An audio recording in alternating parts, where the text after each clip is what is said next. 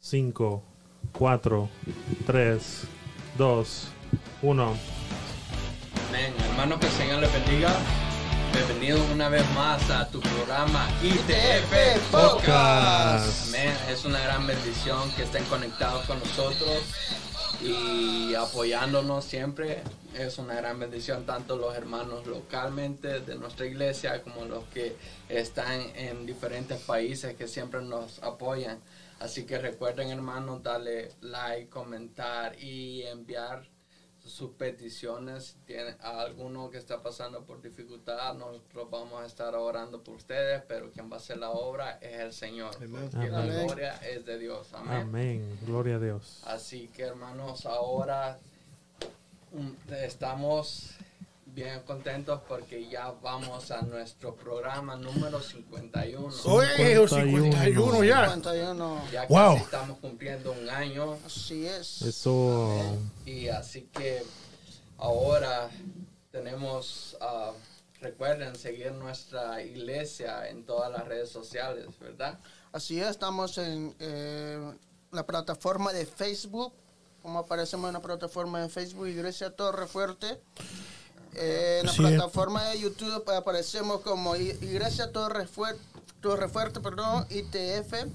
En la plataforma de, de Inst- Instagram, ¿cómo aparecemos? Iglesia Torre Iglesia Fuerte, punto fuerte 1400. punto 1400. En la plataforma de Twitter. Arroba torre guion bajo iglesia. En la plataforma de TikTok. Ajá, TikTok. no toc toc. No, no, no, no, no, no, no. Iglesia Torre Fuerte MH. Amén. Así es, y también nos pueden escuchar por la vía de, de las plataformas de Spotify. Eh, Spotify. Spotify, eh, la, ah, Tuning Radio. Tuning Radio, ¿cuál, cuál otra más? Apple ¿Cuál es? No, no, de que lo Ah, diga él. sí, Dilo, sí. dale. En Google Podcast y en Así Apple es. Music Podcast también nos pueden encontrar por ahí Así también. es que no hay excusa para que no lo pueda Nos seguir. encuentran por ITF Podcast MH. Así es, así Y es. recuerden que tenemos nuestra línea telefónica al cual nos pueden llamar. Ahorita estamos pues indi- ah, directamente podemos recibir su llamada y el número es 248 687 6810. Diez. Esto lo digo de memoria, bendito. Llámenos, Llámenos. llámenos. La línea está disponible. No se cobra por la llamada 24-7 dicen por ahí. En la línea número 7. Amén. Dicen que. Cristian está esperando su llamada personal. Aleluya. Y ah, tenemos un anuncio que el próximo jueves 24 de noviembre vamos a tener un culto matutino.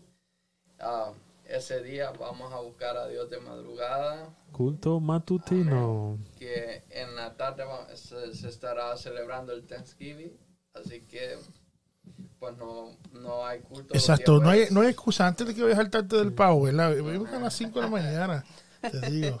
Eh, el pavo puede esperar, ¿me entiendes? Venimos aquí por la mañana a adorar a Dios, ¿verdad? Por la mañanita y, y a- a- para celebrar. Este será nuestro segundo servicio Exacto. que hacemos. El año pasado vino muchas personas, estuvo bastante bueno. Aunque nosotros empezamos, fíjate, déjame añadirle algo. Ese mismo día que tuvimos el primer eh, eh, matutino, ese, el servicio, fue nuestro primer programa. Así es. Un programa inolvidable. ¿Verdad, Iván? Inolvidable. Inolvidable y, y ya va para un año, ¿verdad? Este programa, ¿quién lo diría, verdad? Y gracias a Dios, ¿verdad? Dios, Dios- Dios ha estado en esto, obviamente. Y Dios nos dio fuerza y hasta aquí llamo y seguiremos con más programas. Y este es el número 51.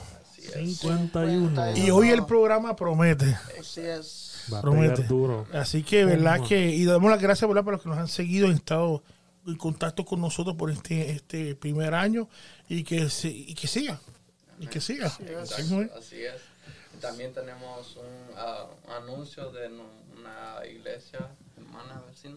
Oh, sí, es, un, ok, eh, eh, es de la iglesia, déjame ver si lo encuentro por aquí. En la iglesia pentecostal todavía Dios tiene poder en Wyandotte, Michigan, del pastor Danny Rivera. La dirección es la Rivera. 349 Ford Street en Wyandotte. El pastor Danny Rivera. Eh, tiene un, un evento que se llama Rugiendo. Seguimos rugiendo. Seguimos rugiendo. Mm. Eso necesito iba a hacer, seguir rugiendo, ¿verdad? Y eh, con el Persevera. tema dice. persevera. Va a ser en diciembre los días 2, 3 y 4. El día 2 va a ser a las 7 de la noche, el día 3 que es el sábado a las 6 de la tarde y el domingo a las 11 y 30. ¿Dónde va a ser? En la 344 349 4th Street, Wyandotte, 4th Street, Michigan. eh, Wyandotte, Michigan. Así es. Así es. Ok, entonces ah, Ahora vamos. vamos y hoy le damos la bienvenida a nuestros invitados. eh, Especiales. yeah. Eh, Un saludito muy especial. No podría decir su nombre. Amén. Dios les bendiga. Amén. Primeramente, damos gracias a Dios y a ustedes por la invitación. Eh, segundo, respondo al nombre de Ada Cruz y junto a mi esposo que está aquí Amén. en el lado opuesto. Javier Cruz, somos los pastores de la iglesia Sinai en Holland, Michigan. Eh, damos gracias a Dios por esta oportunidad, gracias a ustedes. Y claro, como la semana que viene nosotros no vamos a estar aquí, pues nos felicitamos anticipadamente. Gracias. por este primer año que por la gracia del Señor bueno. Dios les ha permitido, eh, ¿verdad? Les va a permitir celebrar a menos que Cristo no venga antes, ¿verdad? Y le damos la gloria a Dios por eso, Así es. porque entendemos que Si no hacemos el podcast allá arriba, no importa. entendemos, ¿verdad? Que la palabra siempre se cumple. Mm. Y cuando hay estas oportunidades y estas puertas que Dios abre, como dijo el apóstol Pablo, oremos para que la palabra de Dios corra y sea glorificada. Claro. Amén. Y este escenario es respuesta a esa oración Amén. que el apóstol Pablo hizo. Así es. Así que muchas gracias, Dios les bendiga. Eh, saludos y bendiciones a los que en esta hora están viendo este programa. Amén. Amén. Pastor. Amén, amén. Pues Dios los continúe bendiciendo.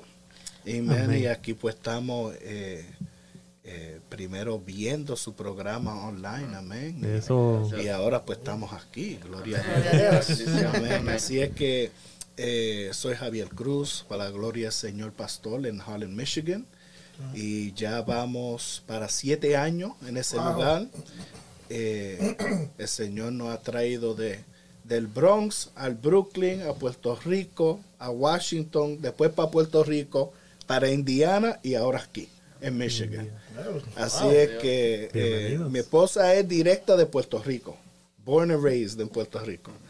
Eh, pero, O sea que en una de tus escalas tenías que buscar a alguien allá. Eh, sí, allá, sí, ya lo dijo. Es. Exclusivo aquí en ITV Sí. porque lo dijo.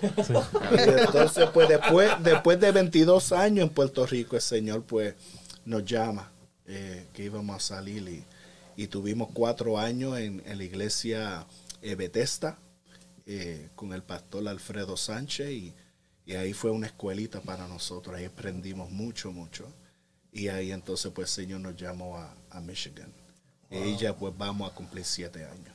Gloria a Dios. Y ahora pues somos pastores allí y, mi esposa es la secretaria de, de la sección de Michigan y, y estoy ahí eh, de líder de varones de la sección de Michigan. Y ahí estamos. Gloria a Dios. Amen. Una bendición que estén ahora con nosotros, los pastores, aquí compartiendo. Amen. Y especialmente en este programa que nuestra pastora trae un tema muy importante, ¿verdad, Amén. pastora? Amén.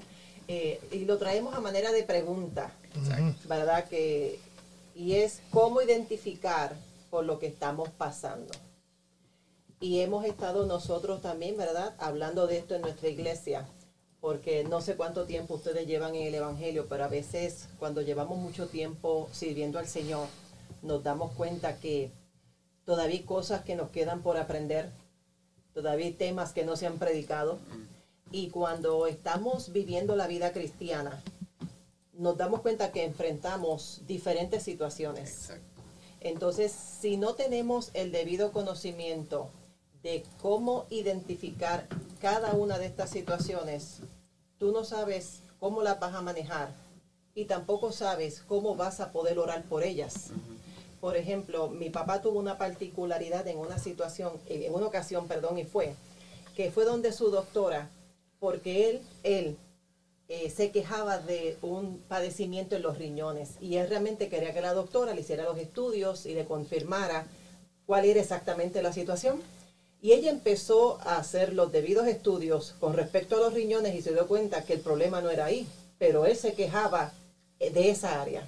Entonces ella continuó haciendo exámenes más profundos. Entonces ella eh, descubre que la realidad de su condición era que él tenía el 78% del hígado afectado.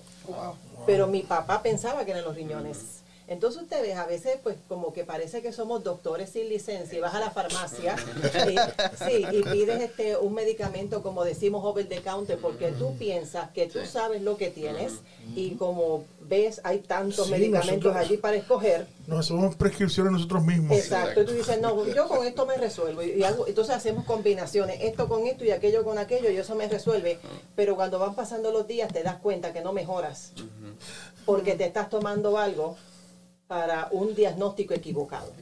Así es. Entonces en la vida cristiana pasamos por diferentes situaciones y a veces hay gente, por ejemplo, que a una prueba le dice tentación, que a una consecuencia le llama proceso, o que a un proceso le llama prueba, o que a una prueba le llamas proceso.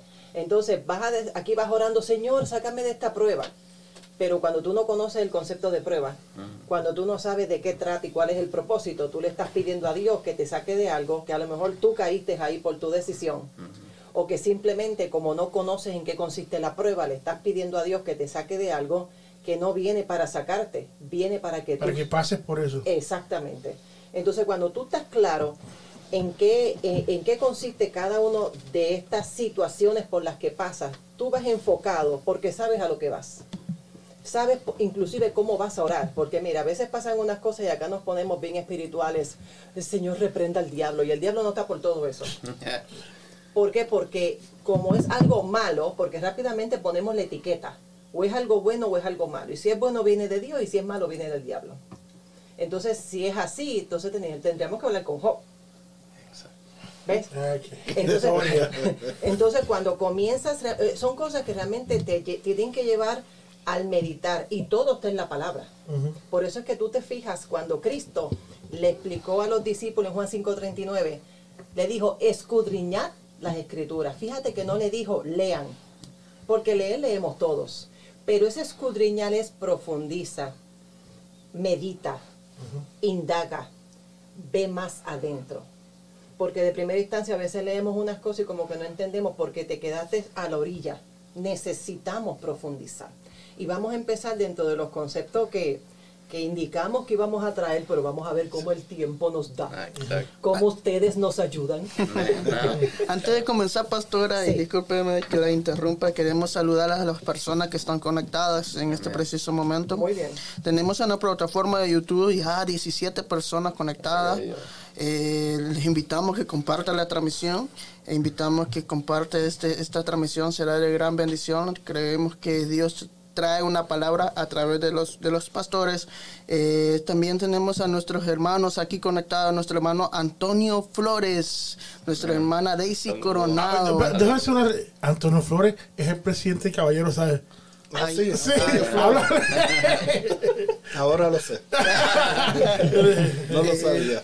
Decía que eh, tenemos Sí, a nuestra hermana Daisy Coronado, nuestra hermana, mi hermano, perdón, Mario Alberto Martínez, Mario nuestro- Martínez. nuestra hermana Elizabeth Meléndez, mi querida madre del Salvador. ¿eh? desde El Salvador, nuestra hermana Yoali Fernández, Joalis. Eh, nuestra hermana Ingrid Gutiérrez, Sí, Ingrid. Dios te bendiga. miré también que estaba por ahí el pastor Oliver Lora, Pastor Oliver. nuestro el pastor también Julián Morel, Julián, Julián. Nuestra Julián, hermana Julián. Jessica Carranza, que de hecho está de cumpleaños. años, está más Felicidades. vieja. Happy Está más birthday. vieja. Cumpleaños. Salud para nuestra hermana. Eh, nuestro hermano, eh, nuestro pastor William Calderón, que está en sintonía también, nuestro hermano Henry Matul, nuestra hermana Jeremías Matul, Jeremías- de Wood Lake. Yes, exacto. Nuestra hermana Felic- Felicita Ortaño, creo que es. Nuestra hermana Vicky Hernández, nuestra hermana. Melba eh, Magaña, nuestra hermana Angie, Angie Gut- Núñez, nuestra hermana Ruth Solano desde la República. Dominicana. Nuestra hermana María Núñez. Y esas son las personas que están conectados en la plataforma de YouTube y en la plataforma de Facebook. De, perdón, de, es- estas son las personas que están conectadas en la plataforma de Facebook. En la plataforma de YouTube tenemos a, a varias personas ya conectadas, lastimosamente que no salen los nombres acá en la plataforma. Tarda un poquito. Sí, exacto, pero si usted puede dejar su nombre y su comentario ahí. eh, y también les invitamos que eh, interactúe con nosotros, que eh, dé su opinión a través de, de- de los mensajes, a través de los comentarios. Sí, llámenos. y llámenos. También El alguna número petición uno, también puede llamar más también, no hay uno. problema. Exacto. 248-687-6810. Nuevamente el número telefónico es el 248-687-6810. Así, así que vamos a entrar de lleno en materia, pastora. Amén. Eh, Vamos a comenzar con, con lo que hemos identificado como el número uno en las situaciones y es el proceso. Y vamos a dar unas características para poder describir el proceso, o sea, lo que queremos y yo sé que lo que el Señor quiere en esta noche es que una vez que terminemos, al menos podamos identificar, ok, ya sé lo que es el proceso, ya sé lo que es la prueba, eh, ya sé lo que implica la aflicción, porque usted sabe, cuando hablamos también de aflicción, ya todo el mundo está con la lágrima en la punta del ojo, porque estamos ahí como que la tristeza nos invade, pero para todo esto la palabra tiene una respuesta. El proceso es la secuencia de eventos uno detrás de otro para alcanzar un objetivo. Es la acción de seguir adelante. Los procesos son necesarios. Recordemos, los planes de Dios son perfectos, pero nosotros no. Por eso Dios permite los procesos para que podamos estar listos para lo que Dios tiene para nosotros. Algunos procesos serán tan fuertes que intentarán hacer que lo abandones todo. Entras de una manera como persona y sales como otra. Dios te acompaña en el proceso. El proceso trabaja con lo que te falta. Y eso es uno de, de los detalles muy importantes comparado con la prueba, pero lo vamos a ver más adelante cuando hablemos de la prueba. Es decir, cuando pensamos en proceso, no sé si cuando a ustedes les gusta cocinar, ¿verdad? Pero usted sabe, a los que cocinan, eh, déjame ver, buscar un, ay, perdón, puertorriqueños, ese maravilloso pernil asado. Sí, porque ellos me hablan de pupusa todo el año. Claro, sí, A mí ¿eh? me encantan también. Ahora, cuando preparas el pernil, eh, mira, mira cuál es el detalle. El, el peso del pernil es importante a la hora de tú marinarlo. Porque si hay poco sazón y mucha carne, no te va a quedar bien.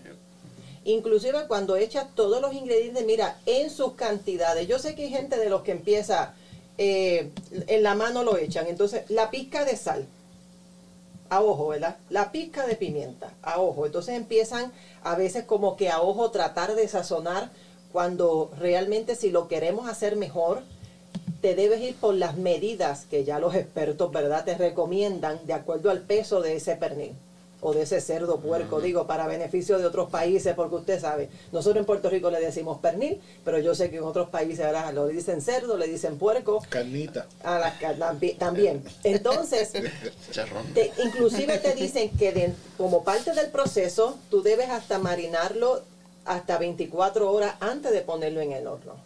Ya déjate, eso, esas 24 horas son importantes porque ¿qué está haciendo? Que la carne pueda absorber los sazones con lo que tú lo preparaste. Entonces vas al horno, pero eso no es, no es así, de lo pongo en el horno a ver cómo le va.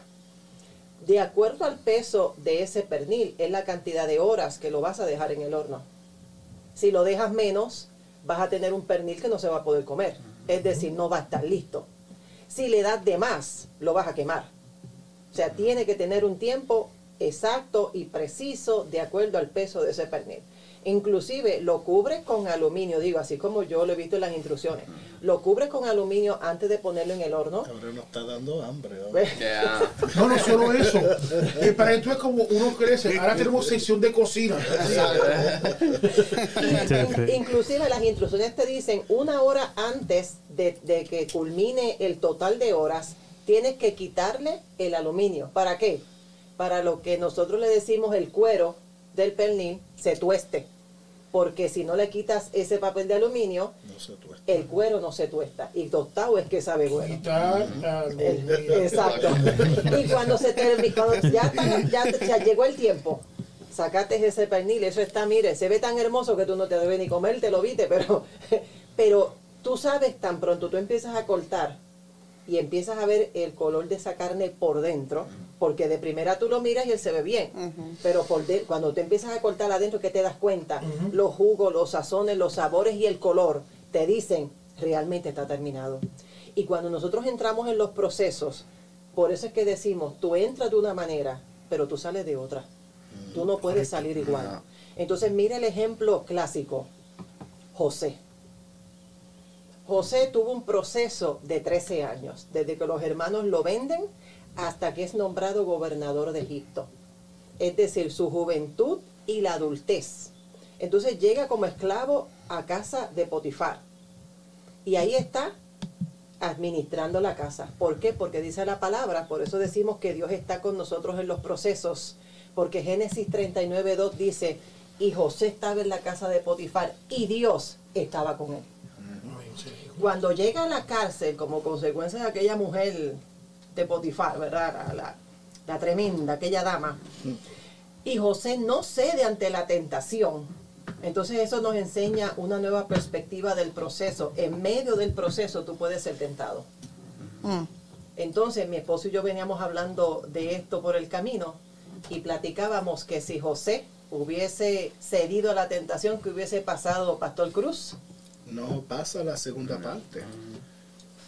Al José cede, no ceder a esa tentación, lo lleva a la cárcel. Ya eso, ya eso es otro nivel. Pero imagínase si José hubiese cedido a la tentación. No se logra el propósito de Dios que quería. Esa es la cosa. Se queda entancado en, en- en ese, en esa situación. Porque al momento de ceder, estamos aquí hablando, ¿verdad? Al momento de ceder, ¿qué iba a suceder? Ahí se iba a quedar. Ya la mujer iba a decir, ya se me dio, mañana vuelvo de nuevo. Y José iba a tener que cederlo otra vez. Entonces iba a pasar al otro. Y, y- y entonces, ¿qué iba a pasar? Se iba a quedar entancado en una situación y no iba a poderla pasar al otro nivel eh, que él es lo que Dios quería para él. So a él mantenerse en ese proceso, pudo pasar a ese otro nivel que es la cárcel. Y ahora uno dice, wow, pero ese, ese otro nivel como que en la cárcel a mí no me gusta, pero era el proceso. So al él no ceder ante esa mujer, entonces pasó otra cosa. Y entonces nosotros en nuestro proceso tenemos que entender si el Señor lo está permitiendo, es que Él sabe que yo puedo. Y entonces al, al yo pasar por algo y yo amo al Señor y todo está bien en mi vida, yo sé que todo lo que va a estar pasando en mi vida, Y- pero lo difícil, está lo, difícil de, de los procesos es determinar en el momento de dónde viene. Ujú. A veces nosotros ya entendemos ya cuando ya lo pasamos ya a lo último, que digo, ah, eso güey, Dios tiene todo, pero y a veces nosotros cometemos el error eh, de entonces actuar de manera que no es la correcta. Como dices, en el caso de, de- de José, si hubiese accedido, pues entonces eh, la cosa cambiaría. Exacto. La cosa cambia. Entonces, es como nosotros ahora, si yo, todo el mundo pasa por un proceso. Todo el mundo. El que no pase por eso es que está siempre vivo bajo tierra. Te digo. Y, y es difícil, difícil, como, como dijiste al principio, lo, determinar qué es la prueba o tentación. Pero entonces, eh, eh, yo digo que esa es la parte más difícil, que, que ya mismo yo sé que va a venir, pues, que como uno va, eh, pues me mira y dice, no sigas hablando así. pero, pero por eso digo que, que cuando uno pasa el proceso, a veces uno se, se- hay confusión. a veces uno quiere que va a decir, a veces uno siente como que hay un estancamiento entre yo y Dios, Dios no me está escuchando, me siento solo. Hay muchas cosas que, que a veces eh, eh, hace uno, pero no tiene que ser así, a que uno actúe incorrectamente.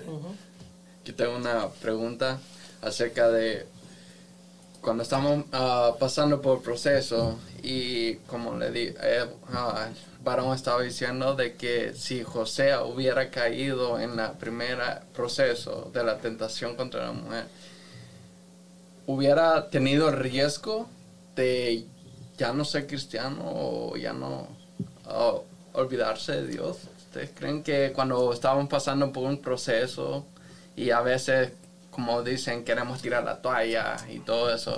Bueno, eso estaría en él. Porque Dios siempre sigue siendo Dios el, plan de Dios siempre va a seguir.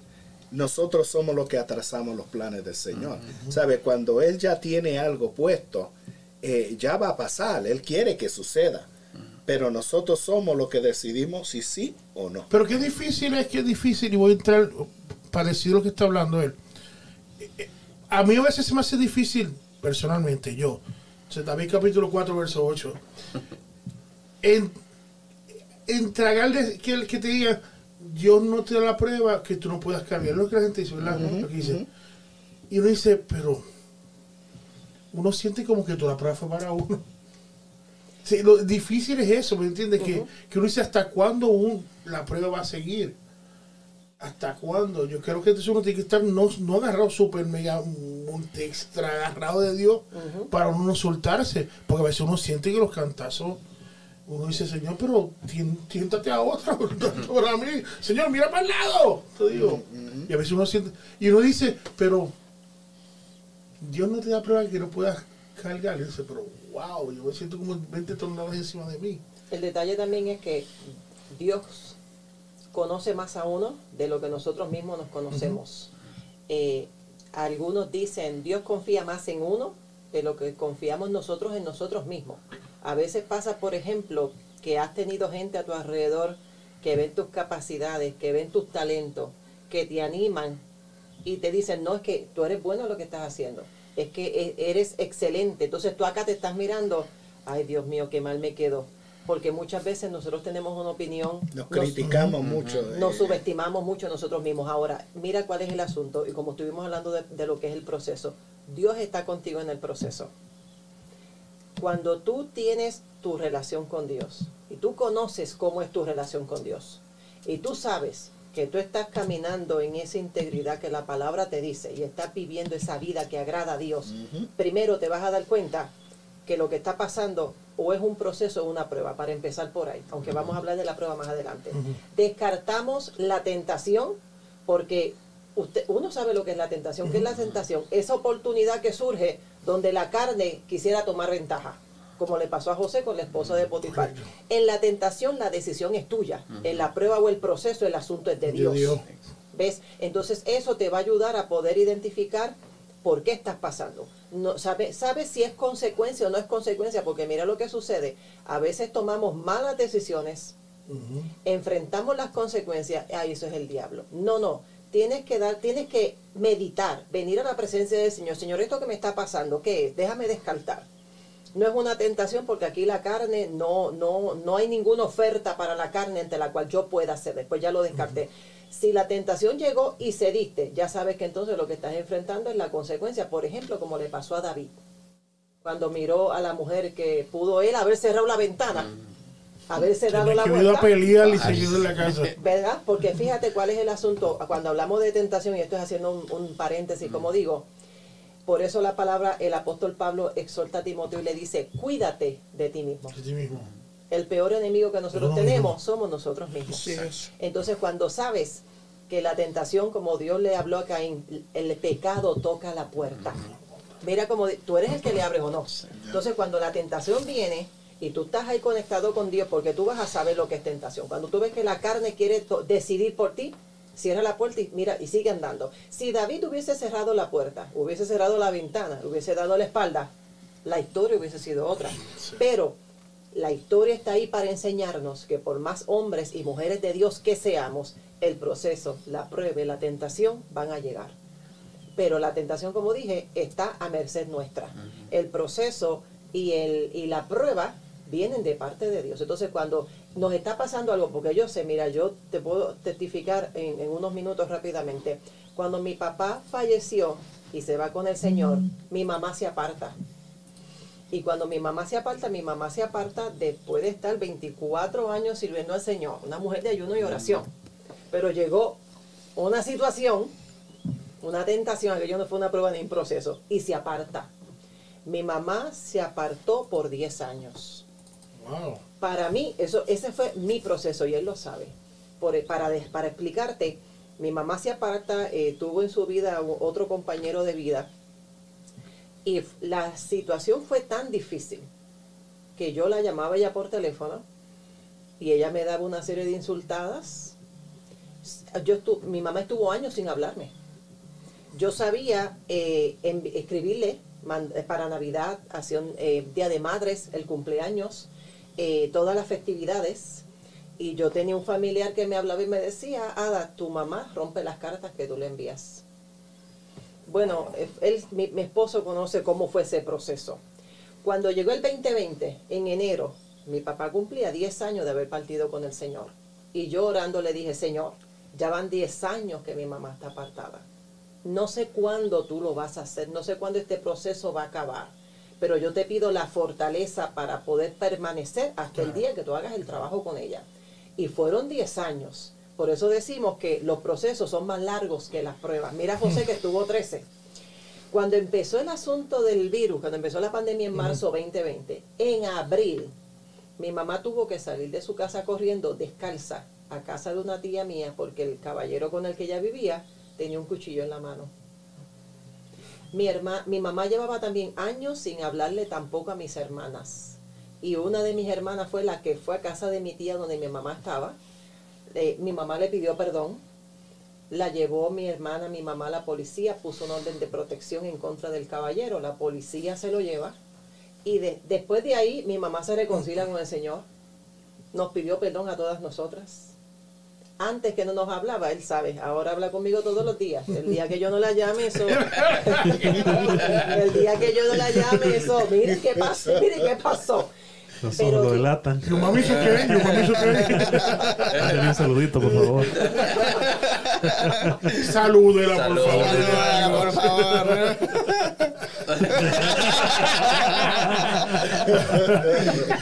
Pero al final, mira, ya han pasado dos años y medio y mi mamá, la gloria para el Señor, sirve el Señor.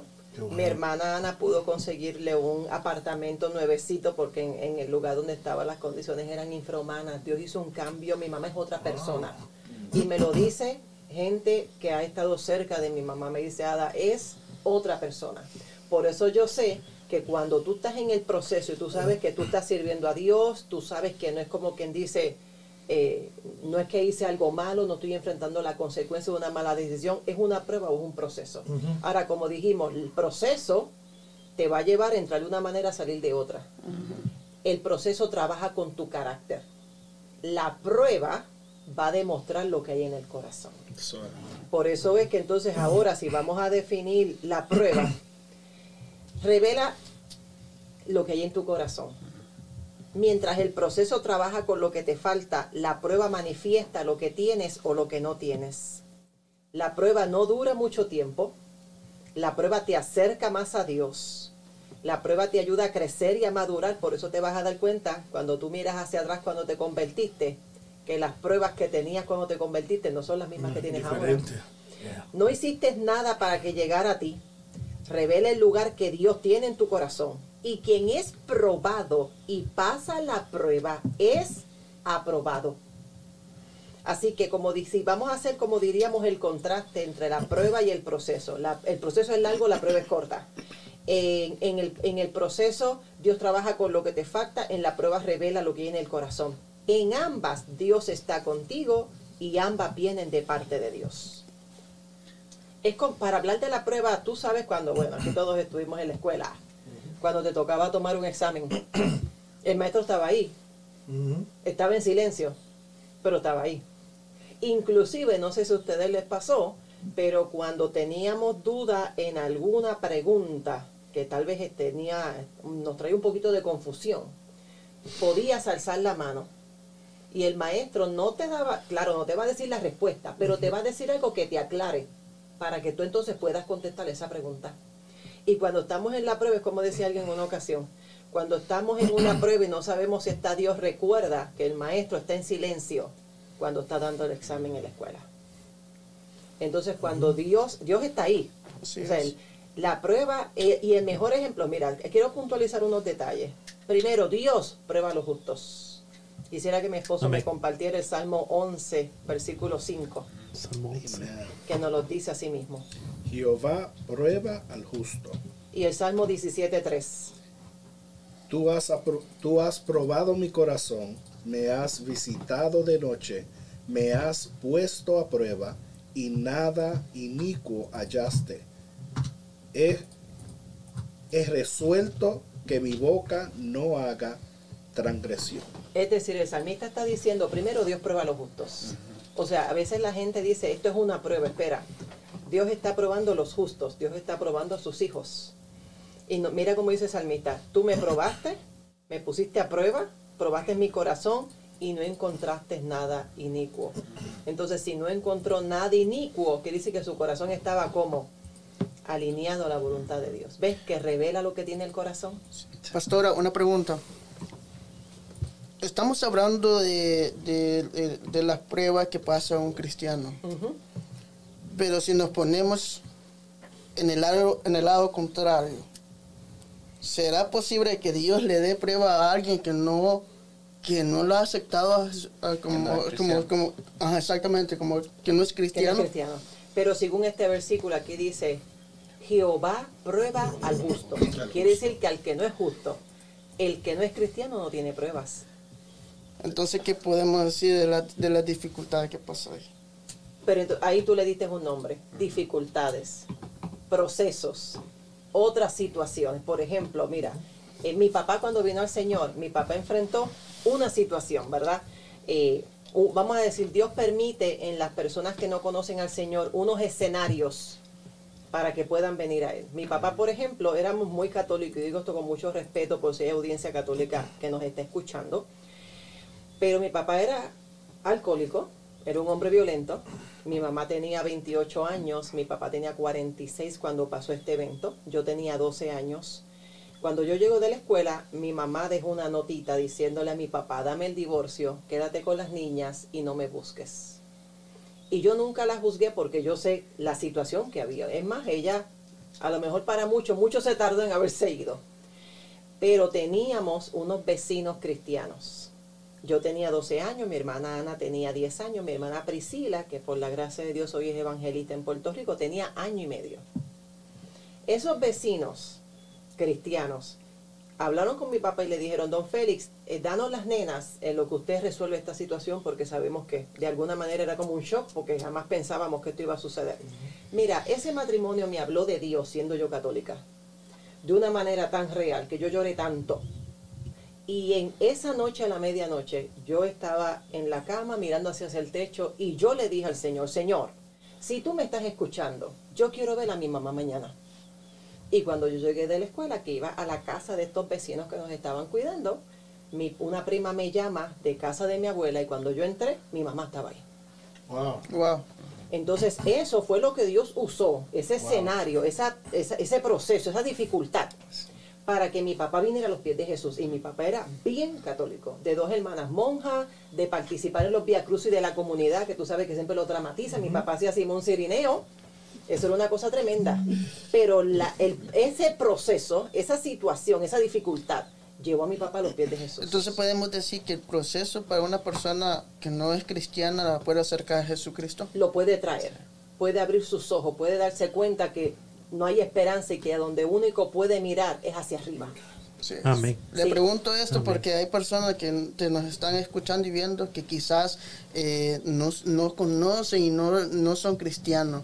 Entonces, para aclarar esas dudas, Sí. eh, por eso yo le hago esta pregunta. Muy bien. Ahora, también tenemos que ver que, que la persona, muchos problemas y muchas dificultades, la misma persona se las busca. Tú sabes, porque vamos, a- vamos a ser claros, una persona que no conoce del Señor, hasta el momento puede ser una persona que ha rechazado al Señor o una persona que sabe del Señor pero simplemente no lo quiere aceptar. Y hay otros que nadie nunca le ha hablado. Pero hay, hay muchas situaciones que, que son problemas, como decían, problemas buscados. Ahora, Dios quiere que todos se salven. Exacto. Pues Él quiere que todos se salven antes que Él llegue. So, entre medio del problema y la dificultad, Dios es tan misericordioso que entre esa situación el Señor lo puede usar para que se acerquen. Porque a veces en dificultad es que van a venir a, a las cosas del. Señor. Porque si una persona no le falta dinero, no le falta comida, hay carro en el garaje, el, el trabajo está súper, pues esa persona no tiene esa, esa necesidad de buscar del Señor. Exacto. Ahora mismo estuvimos eh, viendo una noticia de una muchacha que es actora rica.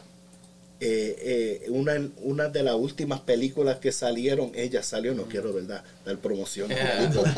Ne- Netflix no nos paga nada. No, no, no, no. Y que ella comentó, ella comentó que ella no tenía felicidad, había un vacío. Y un día una llamada entró y era un amigo de ella y ella le dijo, mira, el Señor me mostró y me dijo que te llamara porque tu vida no está bien. Ese, y al momento ella dijo que captó su atención y empezó a leer la Biblia. Y entonces ella decía, empecé a leer la Biblia y empecé a leer las letras en rojo, porque recuerda, ella no sabe, en esas letras en rojo, y ella dice que ella empezó a llenarse, a llenarse, aceptó al Señor. Exacto. So, puede ser una persona rica, pero se está, le hace falta una persona que diga, Cristo puede cambiar tu vida en medio de la situación que está. So, ahí estamos nosotros. ¿Sabes? Porque ahora mismo el mundo está en situaciones y el Señor nos llama a poder alcanzarlo. Ahora mismo mire bien, en un supermercado, y, y me arrepiento mil veces porque eso fue mi falta, ¿verdad? Pues no somos perfectos. La cajera me dijo, good morning. Yo le dije, good morning. Y, y, y yo le dije, ¿y cómo? Ella me dijo, ¿cómo estás? Yo dije, yo estoy bien, eh, eh, ¿cómo estás tú? Ella me dijo, ay, yo no estoy muy bien. Y de momento yo quise decir, Cristo puede cambiar esa situación. Y como que me... Y no dije nada. Oh, y todavía el día de hoy como que me... di- ¿Por qué no dijiste nada? Pero ese, esa es la puerta que se abre para los cristianos en el mundo, para que uno pueda decir, Cristo puede cambiar tu vida en medio de esa situación. Y nosotros tenemos que orar por ese coraje de en, en esas puertas que se abren, Aprovecharla. aprovecharla. Correcto. Por eso es que es posible que la gente en el mundo tienen tantas situaciones para que nosotros podamos aprovechar y hablarle de Cristo.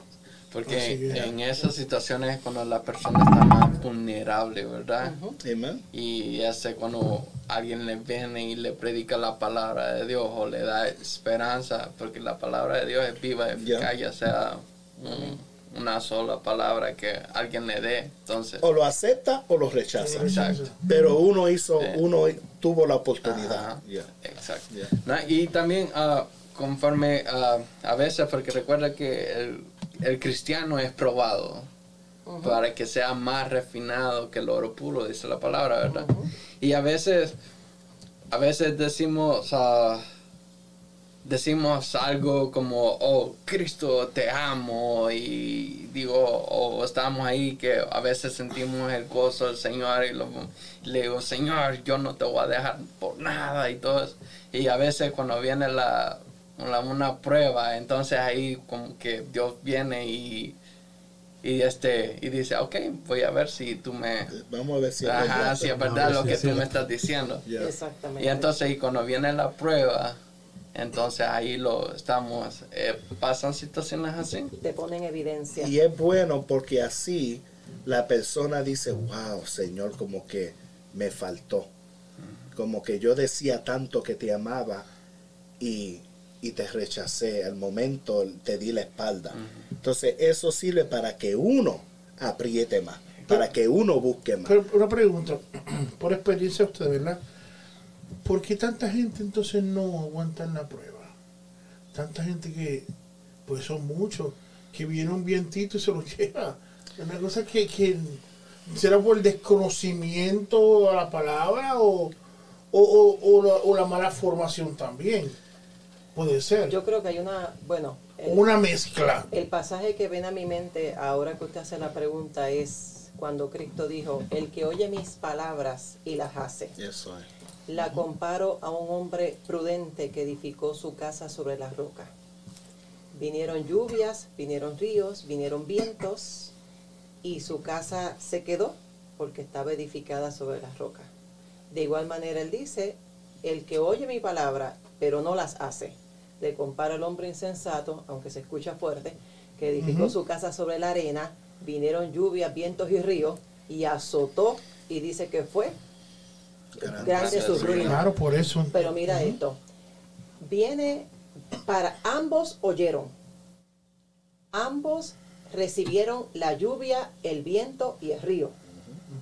La diferencia la hizo el fundamento. La profundidad. Porque mira esto, hay casas que se ven muy hermosas, pero pasa como por ejemplo en Puerto Rico cuando vienen los huracanes.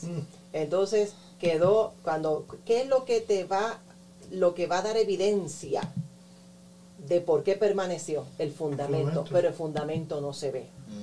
Entonces la prueba que viene a revelar lo que no se ve. La profundidad de, de- De ese de- del cimiento es lo que va a mantener esa casa. Puede Entonces ser. a veces la profundidad de muchos cimientos de algunos son por encimita. Y entonces cuando viene el viento y viene la tempestad. Pues, claro, pues, como dice, está- es responsabilidad entonces de uno. Exacto. eh, eh, edificar uno. Yes. Porque no es. Está hablando literalmente de una casa por el fundamento. Yo fortalecer hacer este fundamento para aguantar. como Nos toca a nosotros. Claro. Yes. Por eso porque- es. Y, y entonces, y yo soy responsable también para recibir la formación correcta de parte de la palabra. Porque entonces uno dice, y, y todas esas personas que está pasando, que y yo pienso que es por eso. Mira. porque Chequese. son muchas personas. Ujú. Chequese un ejemplo. Una iglesia que tiene día de culto, vamos a decir, tiene sus días de culto. Tiene un día de culto de estudio para los matrimonios. Otro día tiene un culto para que todos participen, para que todos se desarrollen. Después tiene otro culto para que, vamos a decir, Sunday Service, el, el culto mayor, donde todos vienen juntos. Entonces, si hay un matrimonio que lo ve uno una vez, dos veces al mes, no llegan a esos estudios de matrimonio. Y de momento viene y le dice, pastor, tengo situación en mi matrimonio. ¿Qué usted que es lo primero que... Pero, brother, yo no te veo a ti los lunes, en los estudios. No llega a lo que la iglesia le está dando. Yo estoy hablando de todas las iglesias, porque hay muchas iglesias que está dando el, el- el- la carne para que Sí. puedan comer, pero no llegan. Entonces, ¿esa responsabilidad de quién es? ¿Del pastor o de la No, de persona? un- de de la persona. Ah, entonces, pues, mi, estoy, estoy, Es como yo dice creo la que palabra, estoy yo- entrando yo estoy en- en otro edificando mi casa. Exacto. So, si tú quieres edificar tu casa, yo voy a decir, mija, prepárate que vamos al estudio porque tenemos que, que resolver nuestra situación. Pero después quieren mucho estudio privado en la casa. Mire, los pastores están preparando. Hay minitos que están preparando durante la semana para su iglesia. Pero entonces no, tiene que ser en su tiempo, a su hora, O si cuando no, la ellos culpa es del puedan. pastor y de la pastora. Esa es la Entonces cosa. mira Eso. Entonces, como usted estaba diciendo, cada persona tiene que edificar. Cada Exacto, persona mismo. tiene que sacar de su tiempo. Yo tengo que levantarme temprano, buscar de la palabra oral, sacar mis días de, de ayuno durante la semana. Eso me toca a mí. Claro. No le toca a otro, eso me toca Ojo, a mí. ojo. Exacto, entonces la culpa se la echan los demás. No es que ahí no estás aprendiendo, no es que tú no estás Es que, buscando. es que la pastora y Javier no enseñan bien. No enseñan bien. Y a eso le añadimos el, por ejemplo, no sé cuánto tiempo ustedes llevan el Evangelio, pero yo crecí en, en, en mi tiempo de, de juventud en la iglesia, donde al menos habían cinco días de culto. Entonces, ¿qué pasa? Y el día que no había, en Puerto Rico se hacía visita a los hospitales, Claro. se levantaban escuela bíblica a los niños los sábados en la tarde, las maestras de escuela dominical iban a lo que se llaman los caseríos y allí daban, reunían su- los niños de allí le daban, le daban clases, o sea, todo, había algo todos los días.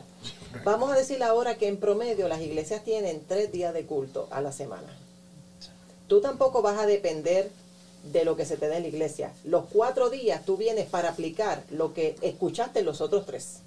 Porque eso es parte de tu edificación. Entonces, ¿qué pasa? Cuando tú te fijas gente, por ejemplo, que reciben, vamos a decir, en domingo, el mensaje de domingo, pero si no lo meditan, ¿qué Cristo dijo? El que oye y hace.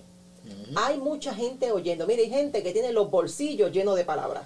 Entonces, me- mira, Señor, voy a la iglesia este domingo, Padre, para que usted me hable. y Dios les habló. Habla, Señor. Entonces el próximo domingo, Señor, vengo, Padre, para que usted me hable. Y yo creo que Dios en el cielo dice, hijo, te di una palabra el domingo pasado que no la has usado. No te puedo dar otra nueva hoy, porque ya tienes una guardada que no, ha- no has trabajado con ella. Yo siempre he dicho que la palabra es preventiva. Yo llego al culto el domingo, vamos a decir que estemos hablando, ¿qué te diré? El diezmo. Ok, Ay, ay, ay, ay, ay. Espérate, dijiste eso y el teléfono, el teléfono se calentó. Se calentó el teléfono. vamos, a, vamos a hacerlo más El general. tema más caliente. Lo dijo él, por si acaso. Vamos a, vamos a hablar de la generosidad. Vamos a irnos más, más, más amplio. Además del diezmo, la ofrenda. Vamos a decir que hablamos de la generosidad. Y hay gente que puede ser que alguien escuche, no por acá, eso se da por allá por Julio. Eso es por otro lado, sí, sí. Sí. Que diga, fíjate, yo fui al culto y el pastor habló de la generosidad, pero eso no tiene que ver conmigo. Pero como la palabra es preventiva, yo estoy segura que en la semana Dios va a permitir un escenario para que tú practiques la generosidad. Entonces, ¿qué pasa? Viene, hay una oportunidad, en la iglesia se están levantando, no sé, fondos para algo. Ese, eso es para que apliquen la palabra del domingo. Pero como tú entendiste que la palabra no era para ti, porque tú estás esperando que te hablen de Eso era carro. para que estaba frente a Milbert, del banco anterior. Sí, exacto. No, eso, eso es para Carmela que no vino al curso. Entonces, entonces espera, este, porque hay gente que, que va, deja ver a quién Dios levanta para que me dé, para que me hable del siervo que viene por ahí, del trabajo nuevo, De del la carro. casa, del carro. Exacto. No, no, no, no. Vamos al fundamento. Esos son añadiduras. Cuando tú vas a la palabra que te dice, busca el reino de Dios primero y su justicia. Y lo demás viene por añadidura. Wow. Cuando tú tienes un buen fundamento y tú te enfoques lo que tienes que enfocarte, las añadiduras son, son extras, porque sabes que el día que te quiten la añadidura, nadie te mueve el piso. Así. Porque es. el fundamento tuyo. Entonces, cuando entonces, Amén. volviendo a la prueba, cuando viene la lluvia, el río y el viento, tú estás de pie. Yep.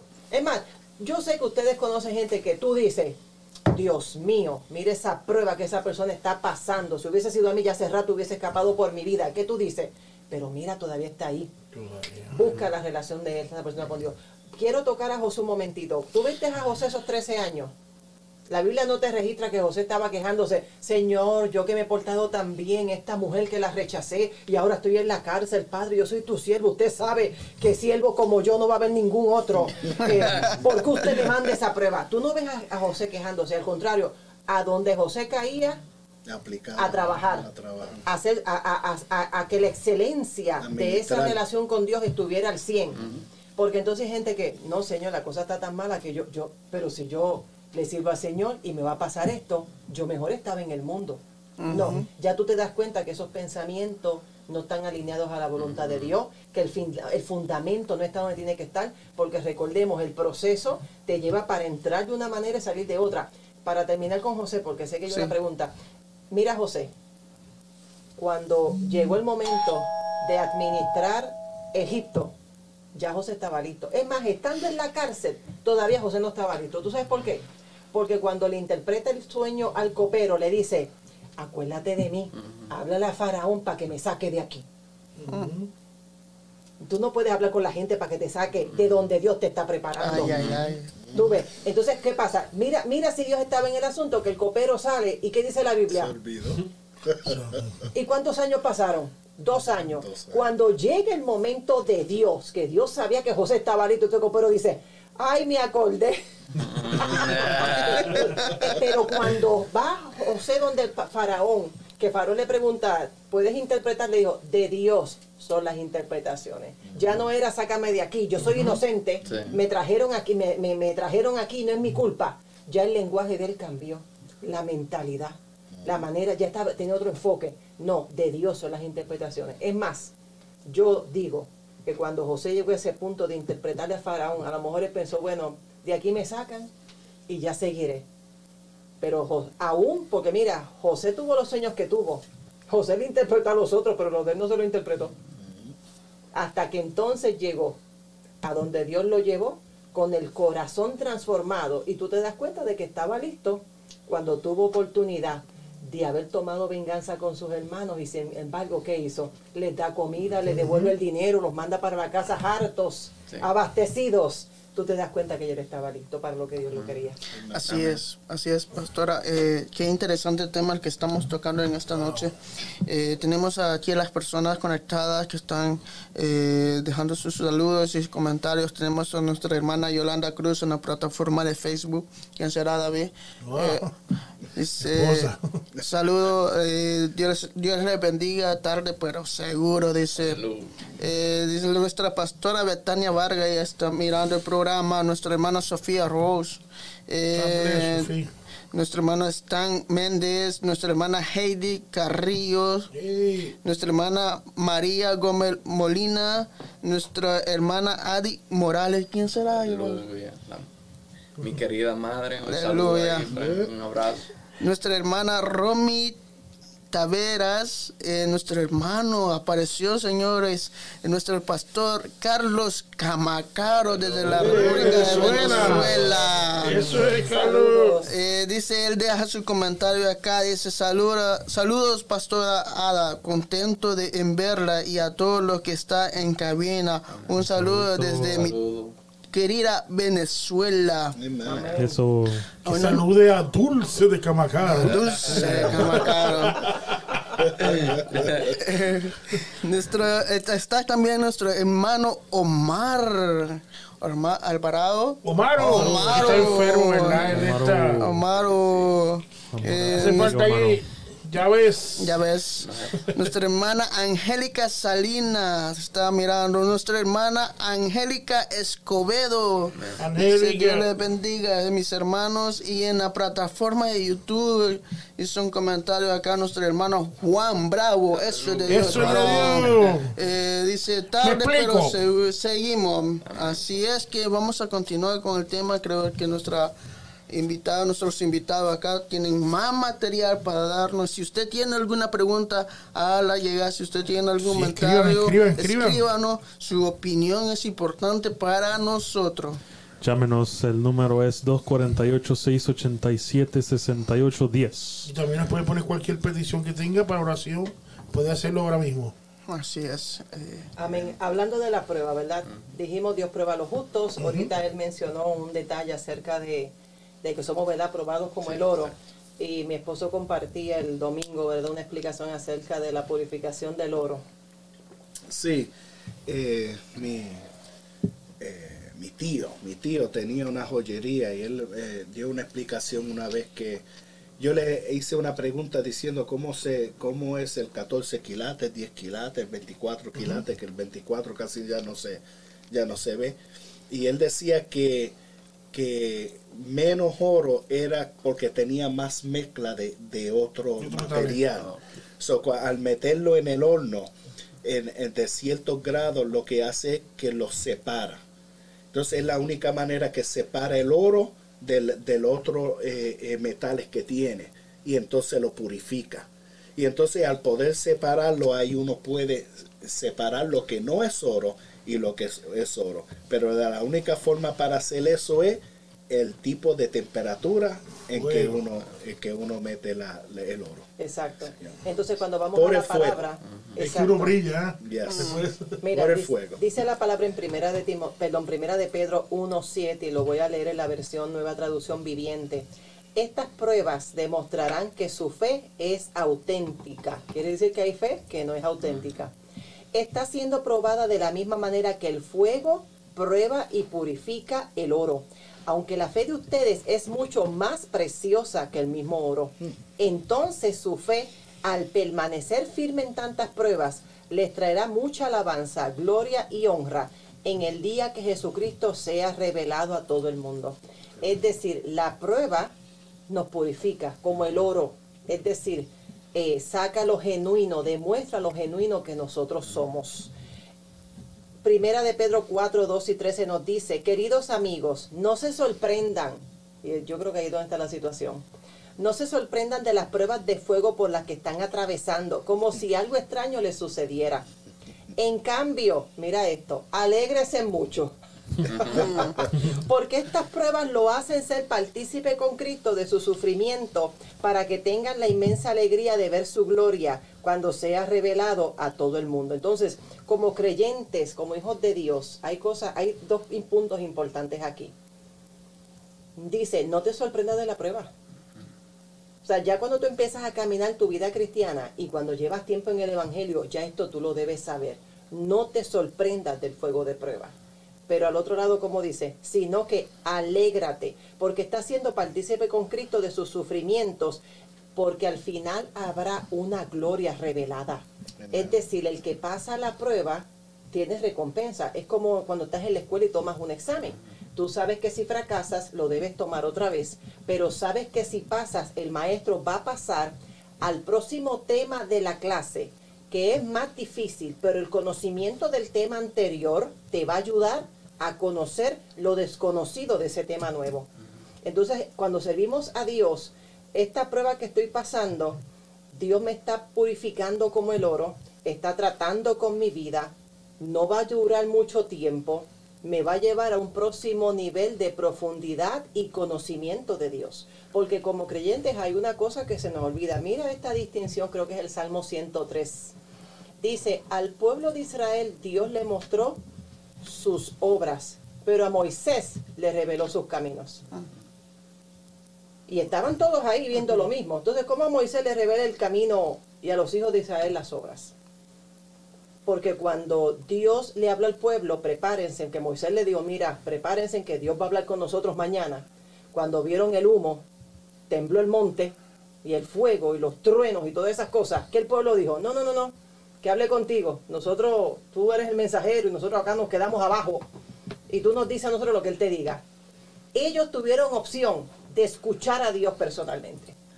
Pero el movimiento de la presencia los intimidó y decidieron a Moisés, pues Moisés vete tú y nosotros acá. Entonces el pueblo se limitó a conocer, a conocer un Dios que mostraba su poder.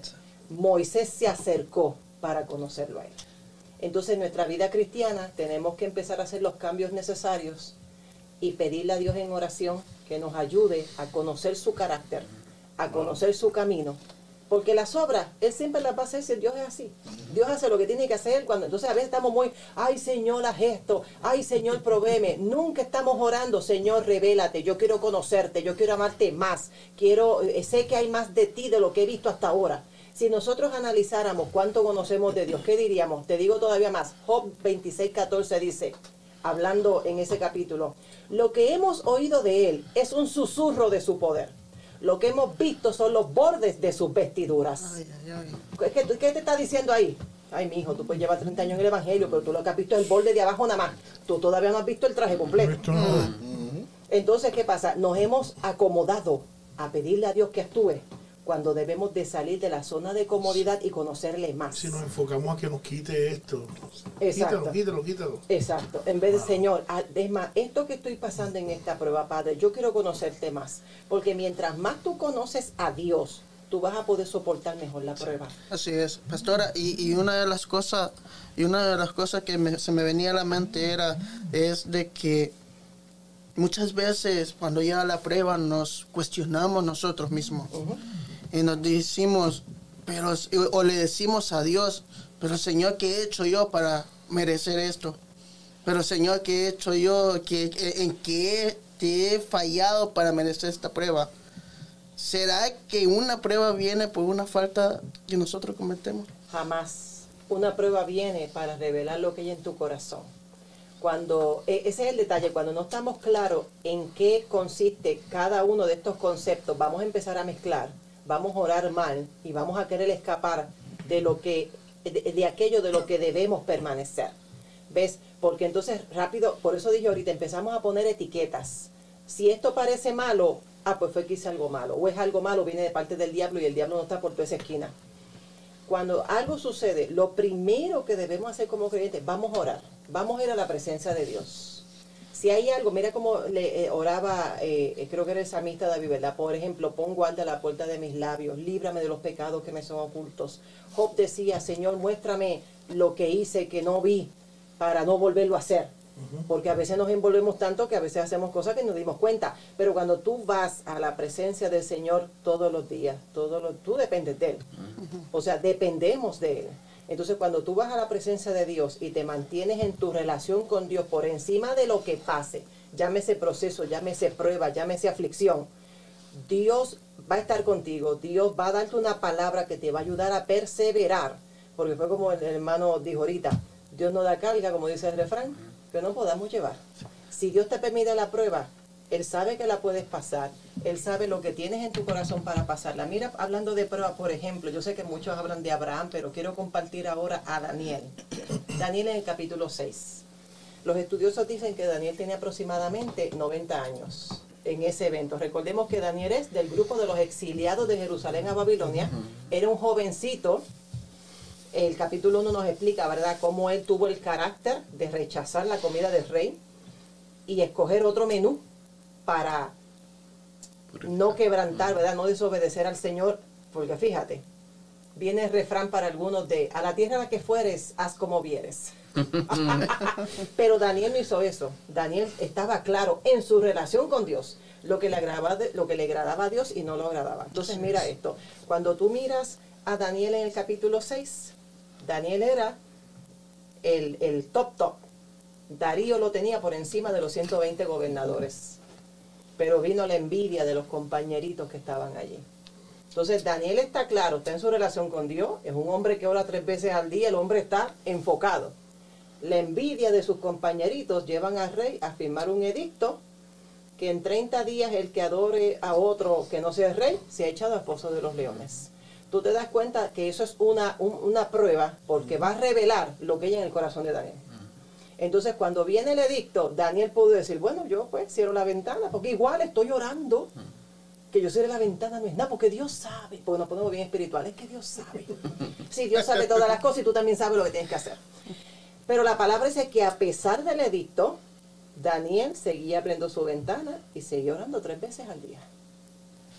Esconderse para tratar de preservarse físicamente, tú sabías que ibas a morir espiritualmente. Y Daniel dijo, si yo estoy vivo, ¿por qué oro? Y dejo de orar y voy a morir espiritualmente, pues prefiero morir físicamente, pero estar vivo espiritualmente. Entonces cuando él cae en el foso de los leones, como Dios responde fidelidad con fidelidad, allí ya vio un ángel guardando la boca de los leones.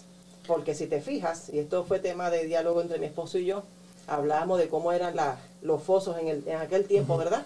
Donde a veces los presentan en las películas como que no, es una puertita, ahí están los leones y échalo para allá. Cuando se dice un foso y una profundidad. Sí.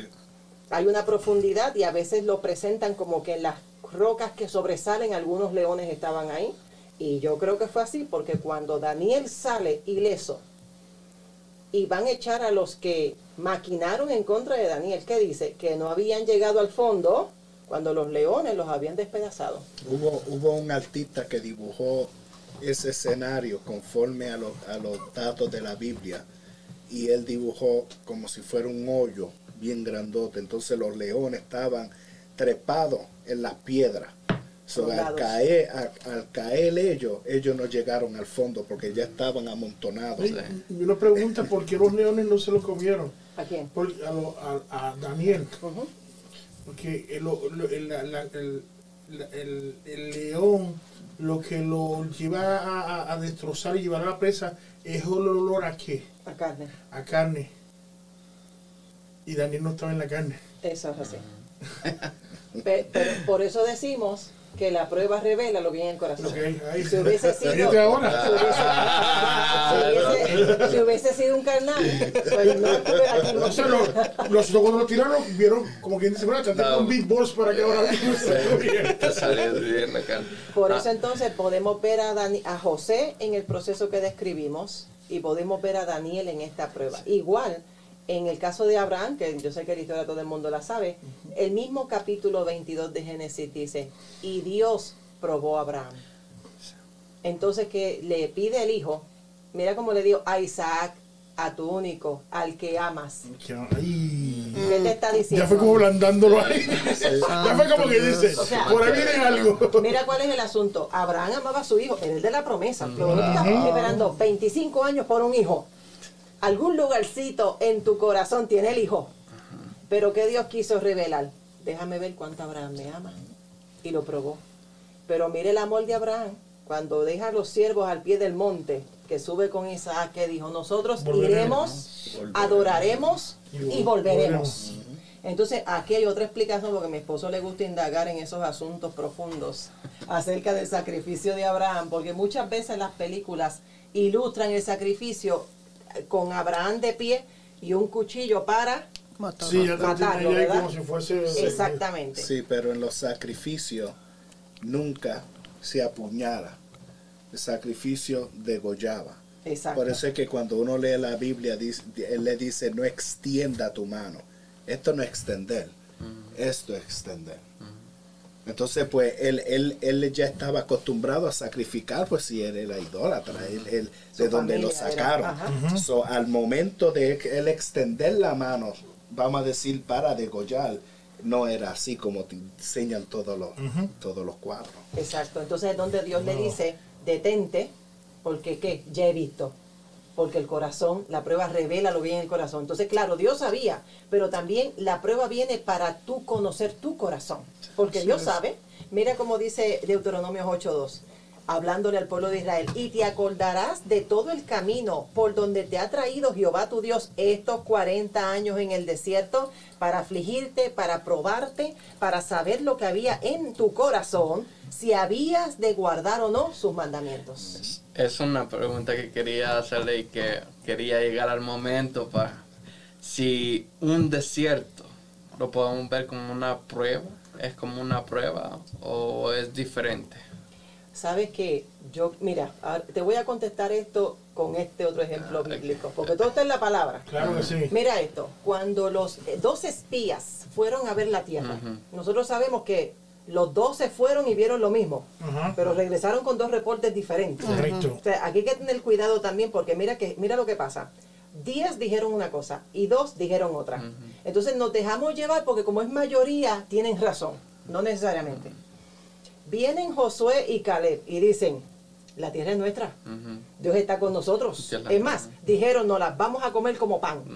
Ahora, ¿qué pasa? Que en, en todo esto, ese, esa, ese vistazo de 40 días a inspeccionar la tierra reveló el corazón de Josué y Caleb, pero reveló el corazón de los diez De espías. los otros. Entonces, ¿qué pasa? Dios, que vino a poner el punto final al asunto, ¿qué dijo? Esta generación va a morir, pero estos dos van a entrar. Entonces, mira esto. Pasaron 40 años. Todos están en la misma travesía, en el mismo desierto físico, pero lo que fue consecuencia para el pueblo por la incredulidad, para Josué y para Caleb fue un proceso.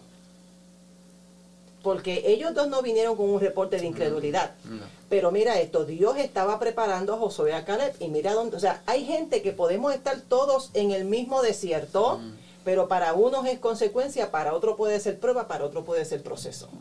Porque el lugar no determina tampoco la, la situación por la que estás atravesando. Mira esto, Josué y Caleb están siendo preparados esos 40 años. Eso fue un proceso para ellos.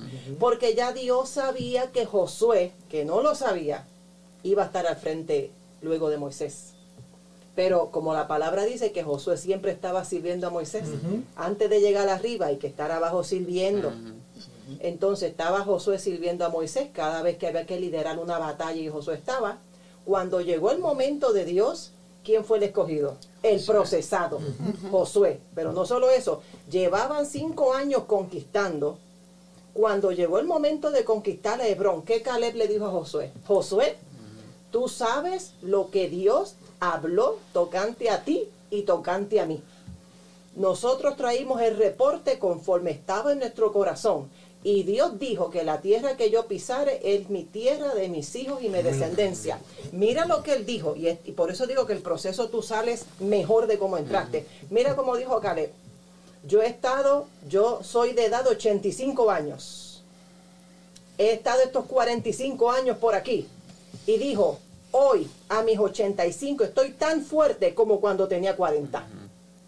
Entonces tú te das cuenta de que Caleb salió del proceso mejor de lo que entró. Porque si a tus 85 tú te sientes con la fuerza de 40, Bendito Dios. Es un milagro. tú estás mejor de lo que entraste. Porque a los 85 yo estuviera sentadita en casa y que otro me ayude. Una tacita de café. Exactamente. Y después en la tarde con el arroz con gandules. Entonces es tema de otro mensaje. Pero- el cuerito. El pastor, el pastor Carlos Camacaro hace un comentario acá en la plataforma de Facebook. Dice, el crecimiento físico está en función del tiempo. El crecimiento in- intelectual está en función del aprendizaje. El crecimiento espiritual está en función de la obediencia. Y aunque Jesús era hijo, por lo, por, por lo que padeció, aprendió la obediencia. Excelente. Wow. Gracias, Wow. pastor. Y es, y es cierto. Y te das cuenta de que Cristo es nuestro ejemplo. Wow. Y, con eso quiero entrar un momentito. Bueno, quiero que mi esposo comparta las diferencias entre eh, eh, proceso y prueba. Y quiero hablar algo rapidito de la aflicción porque no quiero dejar a los afligidos en aflicción. Sí, si vemos los dos, los dos vienen de Dios. En los dos, Dios está con nosotros. En el proceso, Dios trabaja con el carácter. En la prueba, revela lo que tienes o lo que necesitas. Y todo esto está a favor de su relación con Dios. La prueba es, es más corta que el proceso y el proceso te moldea. La prueba, pues te prueba. Y aquellos que están probados y son aprobados son victoriosos. El proceso te lleva más cerca de lo que Dios tiene para ti. Y entonces, y aquellos que salen victoriosos en esa prueba, Dios tiene un galardón para nosotros. Amén. Y hablando rapiditamente de la aflicción, la aflicción es un sentimiento de tristeza. En ocasiones algunos lo sienten como una presión interna que hace que uno se sienta encerrado, ¿verdad? Eh, es temporal, pero Dios es la solución a las aflicciones. Y quise compartir el tema de aflicción porque tanto en la prueba como en el proceso, la tristeza se va a manifestar. Eso es una realidad. Somos seres humanos y Dios nos creó llenos de emociones. Es como cuando te levantas en la mañana, yo todavía no he conocido a nadie, si ustedes lo conocen me avisan, que despierte diciendo, ay, qué bueno, hoy voy a trabajar.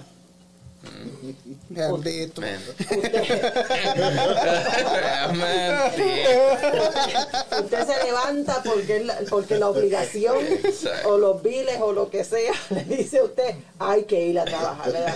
Miré, miré un, un, un post ahí en Facebook que dice, ah, cuando se levanta la persona ah, que tiene, tiene que ir a trabajar, ay, yo no quiero trabajar, pero se recuerda de los piles y se le pasa. Así mismo, así mismo. Entonces, ¿qué pasa? Que cuando nosotros enfrentamos la prueba, aunque ya el apóstol Pedro nos ha aconsejado, alégrense. Pero como somos seres humanos llenos de emociones, y muchas veces cuando estamos en nuestras zonas de comodidad, es bien difícil salir de ahí, porque estamos bien cómodos. Pero la aflicción llega en medio de la, del proceso, en medio de la prueba, y hay unos aspectos, la, la aflicción tiene una razón de ser. Mira lo que dice Romanos 8:18. La aflicción debe llevarte a mirar al futuro. No mires ahora cómo me siento, no mires ahora pensando y se me está acabando el mundo. Como creyente, mira lo que dice la palabra en Romanos 8:18. Pues tengo por cierto que las aflicciones del tiempo presente no se comparan con la gloria venidera que en nosotros ha de manifestarse. Eh, te está diciendo, cuando te sientas afligido, ¿qué te está diciendo? Mira para adelante. Hay algo allá que te espera.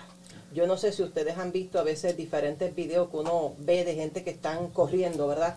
Yo inclusive mi esposo me enseñó uno los otros días de uno que iba llegando, mira, creo que fue que se cayó, no podía casi correr, algo se había lastimado. ¿Tú sabes lo que hizo para llegar a la meta? Empezó, a rodar empezó a rodar hasta que llegó a- hasta que llegó. O sea, es decir, es- es- es- es- es- me imagino que él miraba la meta y dijo, estoy tan cerca, me voy a rendir ahora. Entonces a veces hay situaciones, hay procesos o hay pruebas y estamos tan cerca y te vas a rendir ahora. Como Dios no dice- te trajo al desierto Como para dice tú el morir dicho, ahí. tanto nadar para, Para morir. morir la la. La aflicción va a llegar. Mira lo que dijo Jesús en Juan 16, 33. Si le puedes dar lectura, Pastor Cruz. Yes. Esta cosa os he hablado para que en mí tengáis paz. En el mundo tendréis aflicción, pero confiad, yo he vencido al mundo. Ya Cristo dijo, mira, la aflicción es inevitable, pero yo hoy te digo, ya yo vencí al mundo. O sea, es mirar la victoria, es mirar, mira, tú sabes lo que dice Hebreos, que Jesús, con el gozo puesto por delante, sufrió el oprobio. Es decir, voy llevando la cruz aquí, ya me tienen eh, con un rostro desfigurado, pero ya estoy mirando los que, se- los que van a ser salvos. Allá estoy mirando los que van a ser sanos. Ay. Allá estoy mirando los que voy a libertar y a rescatar. Wow. Santo Yes. Dios. Entonces, él, él es ejemplo. Cuando tú miras para adelante, mira, para atrás no hay que mirar. El pasado no tiene nada nuevo que ofrecerte, así que no mires para atrás. Para adelante. Si Jesús miró para adelante, si Jesús por, por el, por el, el gozo puesto por delante, ya con esta palabra que te den Juan 16, 33, te está diciendo, cuando la aflicción venga, es más, escribe el versículo, póntelo en el celular, en el cuarto, en el espejo, en el carro. Para cuando tengas la aflicción te lo encuentres a cada rato, hasta que, mira, hasta que durmiendo te lo digas de memoria, Ya. a que sueñes con él. Porque aquí te está diciendo Jesús, la aflicción va a llegar, yo sé de lo que te estoy hablando, pero yo he vencido. Amén. Dios nos libra de la aflicción. Salmo 34, 19, Pastor Cruz, por favor. Muchos son las aflicciones del justo, pero de todas ellas le librará Jehová. Ya aquí lo dijo el salmista, son muchas. Así que eso de estar pidiendo, Señor, dame las menos aflicciones posibles, no te la van a contestar. más fácil. Dame el paquete económico. Ya el salmista dice, muchas son las aflicciones, pero mira cómo dice, de todas ellas Dios te libra. En Salmo 50, 13 y 14, si no me equivoco, dice, sacrifica a Dios alabanza y paga tus votos al Altísimo. Invócame el día de la angustia, yo te libraré y tú me honrarás. Pero para librarte de la aflicción tienes que estar metido en ella. Exacto. No te va a poder librar si no estás ahí. Y la palabra nos da alegría en medio de la aflicción. Salmo 119, 143, Pastor Cruz. Si tu ley no hubiese sido mi delicia, ya en mi aflicción hubiera perecido. O sea, cuando te has afligido, vea la palabra. Eso están mirando en Facebook. Entonces tiene gente a veces poniendo las publicaciones. Entonces ponen el emoji llorando y no sabemos qué rayo le está pasando a él. Entonces después cuando Dios les resuelve el problema, no nos cuentan qué fue lo que pasó. Ay, bendito. Entonces ya caíste bendito la aflicción, qué cosa, bendito. Padre, mira, esta situación, no sé qué problema tiene, pero entonces cuentan, cu- ponen el emoji, no nos, no nos platican después, se resolvió el asunto. Voy a hacer un disclaimer. Voy a hacer un disclaimer. No, hemos dicho nombre. Por Parece que hay algo como No, que sí, hay pues se está moviendo por el ambiente. No, algo tembló. Ay, ay, ay. Pero vamos a ser realistas, muchas veces, aún los creyentes, y lo digo con mucho respeto, acudimos a las, a las redes sociales para que el mundo sí, sepa, ay bendito, y qué pena, y esto, aquello y lo otro. Pero antes de tú escribir, claro, las redes, las redes sociales suyas, su página, usted se desahoga si quiere, pero ve primero orar. Tráelo delante del Señor. Mira como dice aquí, eh, muchas son las aflicciones del justo, pero de todas ellas le librará Jehová. Y el salmista decía, si tu ley no hubiese sido mi delicia, yo en mi aflicción hubiese perecido. Es decir, la palabra lo rescató. Hay una versión que dice, cuando la depresión y el estrés se me vienen encima, yo encuentro alegría en tus mandatos. Es que cuando viene la dificultad, mira, yo recuerdo a mis 20 años, los otros días, eh, Claro, fue tres días atrás, dilo. yo recuerdo haber salido, yo recuerdo haber salido de un servicio y estaba bien afligida en mi corazón. Y yo, Señor, yo quiero que usted me diga que tú me amas. Ese era el anhelo de mi corazón en ese momento. Esa era mi necesidad. Y yo le dije, Señor, usted manda un ángel, manda una voz. Yo tenía la radio, y la emisora cristiana, usa alguien en la radio, en la palabra, algo. Y Dios me llevó por primera vez a Jeremías 31.3, que dice, con amor eterno te he amado, por tanto te prolonga mi misericordia. Entonces, cuando en medio de la aflicción tú acudes a la palabra, créeme, la palabra te va a ministrar.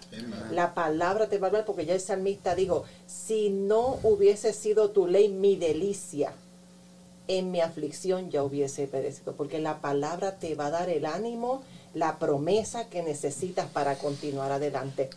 Y para terminar, las aflicciones nos permiten recibir el consuelo de Cristo.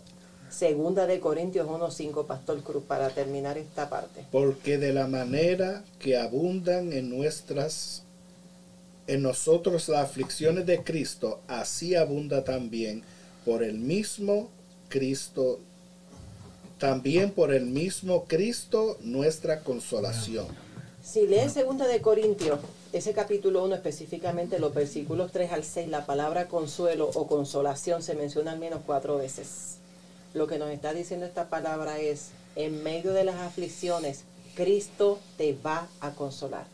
Y no hay mayor refrigerio para el alma en saber que Cristo mismo te está consolando en medio de la aflicción. Amén. Así que para concluir, hablamos de proceso, hablamos de prueba, hablamos que en ambas la aflicción va a llegar, pero tienes la palabra, tienes al Espíritu Santo, tienes la consolación de Cristo. Amén. Y lo importante, amados, la aflicción es temporera, no va a durar para Y siempre. vas a llegar a conocer a Dios. Más también íntimamente. Amén. en esa área, porque creo que en Job dice, ¿verdad? Que eh, de oída, Yo había oído. de oído, pero cuando pasó el proceso, entonces dice, ¿y ahora qué? Mis ojos te ven.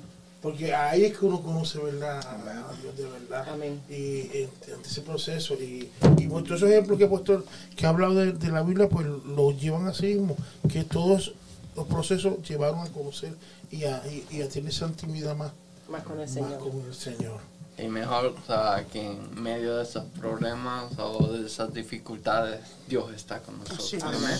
Exactamente. Así es que muchas gracias, pastora, por la palabra que trajo es. y es una bendición y los edificó bastante a cada uno. A Y esperamos que todos los hermanos que están conectados con nosotros hayan recibido la palabra y haya sido de edificación para ellos. Claro que sí. Amén.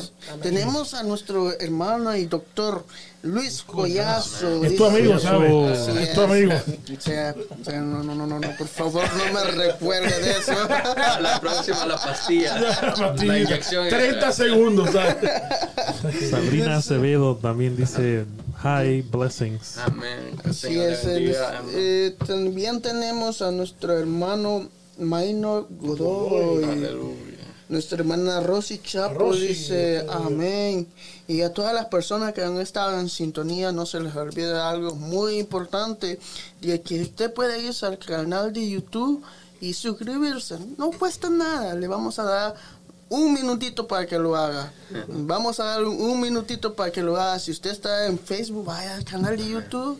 Busque en YouTube Iglesia Torre Fuerte y suscríbase. ¿Cómo y se hace? active la campanita. Ah, no es apachurrar. No es la pachurra. Esa es de Marlon. eh, por motivos laborales no Así pudo estar Un saludo a un Marlon, sí. desde donde están. Así es, así es. Y entramos a un momento muy importante que son las peticiones. Amén. Mis hermanos, si ustedes tienen alguna petición, las pueden hacer llegar tanto en mensaje como en los comentarios. Sí, o si nos gusta llamar, llámenos. Nuestros pastores acá estarán orando por su situación, por su necesidad, no poniendo la mirada en nosotros, no, sino que poniendo la mirada en Cristo Jesús, el actor y consumador de la fe.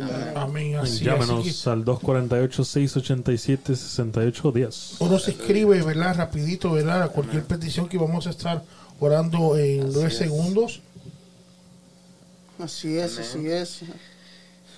Así que muchas gracias también a nuestro hermano Maro que no pudo estar con nosotros. Así un saludo para él. Vamos a orar por el enfermo. Así es. Entonces, Señor lo este, fortalezca. damos, ¿verdad? Este, como, como dijo hermano Iván, gracias, ¿verdad? Que, que están todos con nosotros. ¿verdad? Después de tanto insistencia buscando fechas, ¿no? Que se puede la disponible, que sí, por fin está con nosotros. Yo sé que ha sido eh, eh, de muy. eh, de mucha edificación. Aquí hay una petición que pone aquí. Nuestro eh, hermano Carlos Camacaro dice, por favor, pide oración para que el Señor abra, Bueno, abra había hablado de puertas". eso, sí. sí, sí, para sí. renovar su visa. hay que a orar por eso para que él pueda renovar su, su visa y también, aunque yo tengo el nombre de mi sobrino ahí que de seis medidas también por Becky, la esposa de Luis Rivera, la evangelista que estuvo con nosotros, eh, tiene que hacer una pequeña operación en la parte de la cara, un poquito fuerte, y vamos también a orar por, por, por ella eh, Amén. ahora, amén. Así es, hermano, que nombres. los invitamos a que escri- escriban sus peticiones. Si hay alguien más, o si no, en unos minutos vamos a estar pasando a hacer la oración. Así es. Claro que sí. Así. Entonces, sí que vamos entonces a orar y mientras Amén. tanto la, la gente está escribiendo y, y, y de una vez pues, entonces eh, terminamos el programa. No quise que se acabara, pero tenemos que llegar a nuestras casas. Amén. Amén. Tenemos ahí. Perfecto. Vamos a orar. Amén. Vamos a orar, agradecemos a Dios por este tiempo, por esta oportunidad, Gracias. Amén. por su gracia y su favor y sobre todo, ¿verdad? Su palabra, la presencia del Espíritu Santo y confiando, ¿verdad? Que Él ha administrado y edificado nuestras vidas de una manera muy especial porque es su palabra que nunca retorna atrás vacía. Amén. Y en esta hora vamos a estar orando por los enfermos y aquí tenemos a Joalis Vázquez, a Sami Medina, a Omar Acevedo, a William Calderón, a José Colón y a Arlene Price. Vamos a orar por ellos y también por la diligencia que el hermano Camacaro, el pastor Camacaro, debe hacer con respecto a su visa. Procesos complejos, pero Dios es fiel y poderoso es. Para disponer para nuestro favor, ¿verdad? Amén. Todo esto que debe ser resuelto Sí. y creyendo que en la cruz del Calvario Jesús pagó el precio por la paz, por la salvación y por la sanidad. Oramos.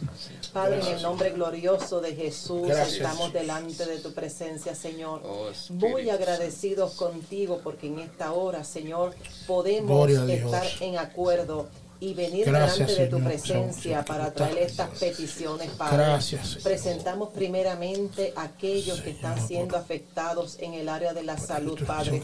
Pedimos en el nombre glorioso de Jesús, Señor, creyendo, Padre, en la promesa de tu palabra, en el sacrificio de Jesús, en los méritos de su sacrificio, en el poder de su sangre, Dios mío, por su llaga hemos sido nosotros curados, dice tu palabra. Oh Señor amado, y confiamos en que Jesucristo es el mismo ayer, hoy y por los siglos, que todavía sigue sanando.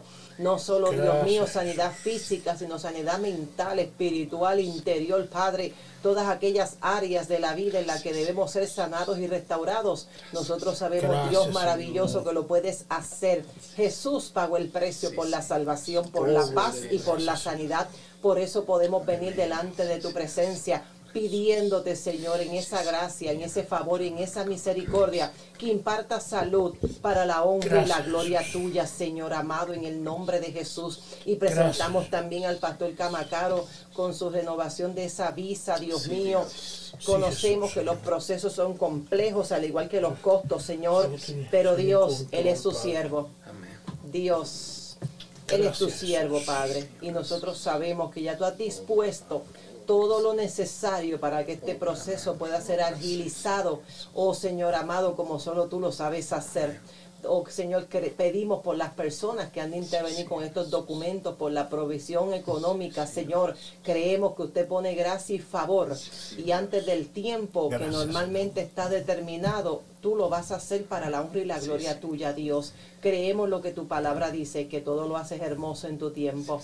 Oh Señor amado, manifiesta tu tiempo en este proceso para la honra y la gloria tuya, Señor. Y te damos las gracias, Padre, porque está hecho, por Sí, las Dios. cosas maravillosas que haces, Dios mío, en medio de la situación del proceso y de la prueba. En el nombre de Jesús. Amén y amén. Gracias, Amén. Jesús. Así es. Así que, pastores, muchas gracias por estar con nosotros. Ha sido una gran bendición para nosotros que estén con, aquí. Amén. Y también a nuestros hermanos que estuvieron conectados con nosotros. Fue una bendición, hermanos. Y lo esperamos el próximo programa, que es el miércoles. Y vamos a tener el pastor Oliver Lora Amén. con nosotros. Así es. Nuestro Así que, año oficial. Amén. Ya, es verdad. Oh, espérate, espérate, espérate, espérate. Dilo, Andrés. Nuestro. Nuestro primer año oficial Amén. Así es. celebrando 52 Pero- episodios Ah, del season number ¿Cómo, one. ¿Cómo lo hemos hecho? No sé. El Señor ha sido fiel. Oye, me gustó eso, Season 1. Season number one. Wow. Amén. Así Amén, que, qué bueno. Así que gloria a Dios. síguenos y también oh, una cosa que nosotros leemos en comentarios. Amén, así es. Así que este, nos esperamos entonces el próximo programa. ¿Dónde? Por ITF Podcast. Nos vemos entonces. Dios Señor le les bendiga. bendiga. Gracias, Ana. Gracias, Javier. Nos vemos. gracias. Dios les bendiga grandemente.